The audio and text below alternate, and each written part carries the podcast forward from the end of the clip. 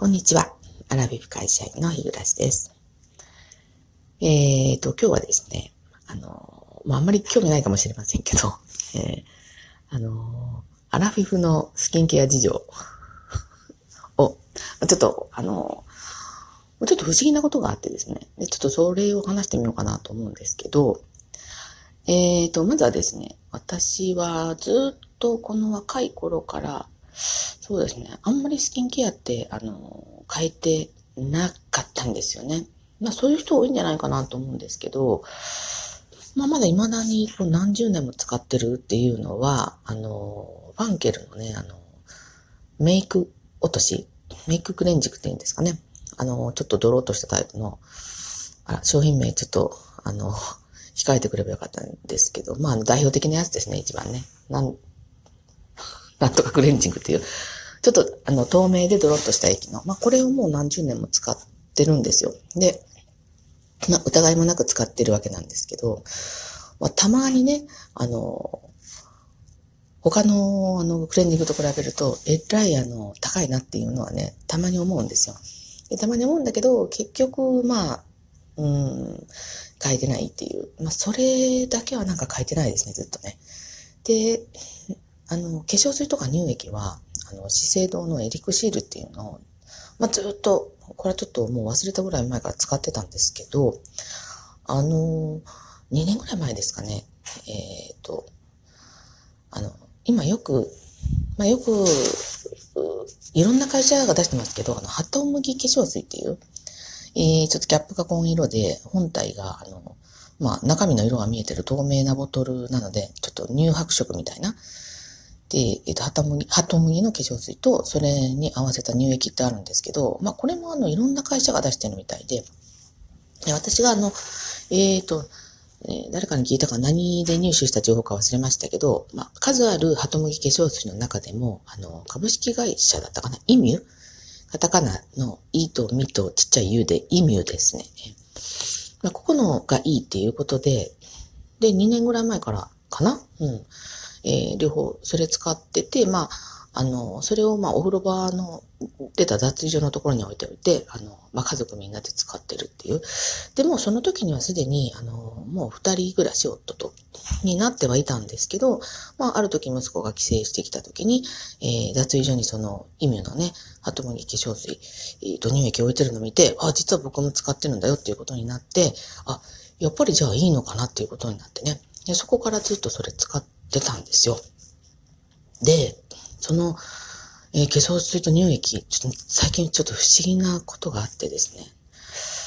えー、新しいボトルを開けたのはでもね、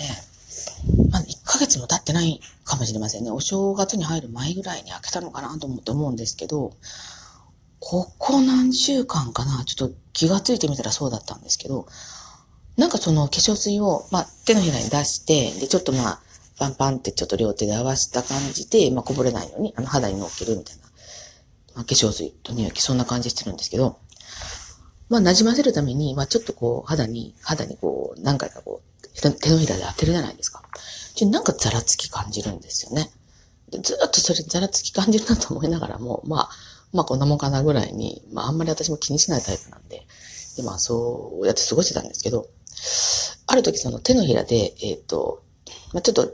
さらっとした水なんで、あの、こぼれるじゃないですか。だから、ちょっと手のひらに馴染ませてと思って、いつもよりちょっと念入りに馴染ませたら、明らかになんか違和感というか、つらつきがあるんですよね。で、で、その擦り合わせた手のひら見てみると、あの、ほこり？ほこりがよれたようなものが出てくるんですよ。で、いや、私ね、あの、汚い話、手も赤かなってちょっと思ったんですけど、いや、確かになんかの繊維なんですよね。で、で、まあ顔、で、まあそこ、それはまあ手洗って流したんですけど、何回やってもそんな感じで、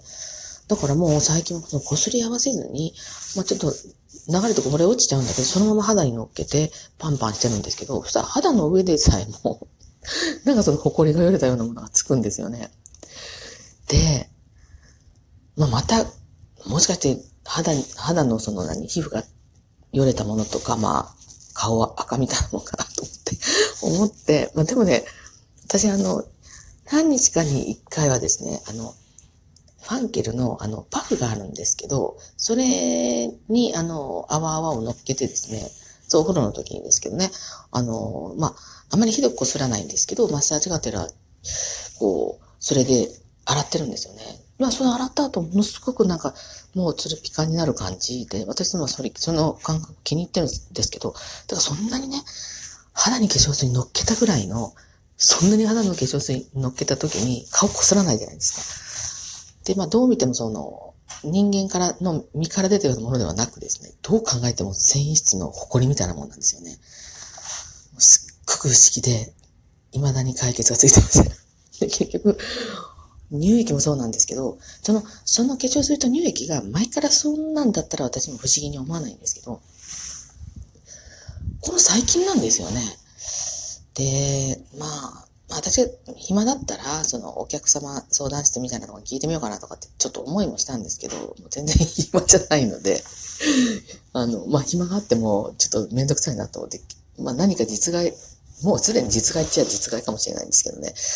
なんか感覚は嫌で、せっかくこの気に入ってたんですね。あの、あんまり高いもんでもないし、こうたっぷり使えるし、ベトつかないし、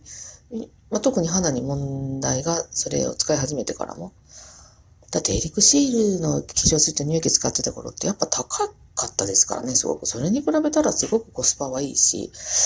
で特になんか変わったとこもないし、まあいいんじゃないかなと思って使ってたんですけど、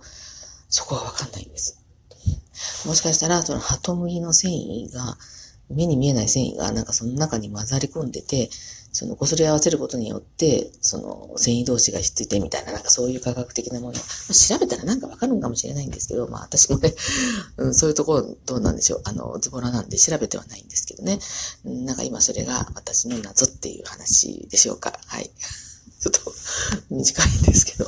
あの、今日ちょっとね、そんなこと思ったんで、まあもしどなたか知っていらっしゃる方がおられればですね、情報提供いただければ、ちょっとでもね、あの、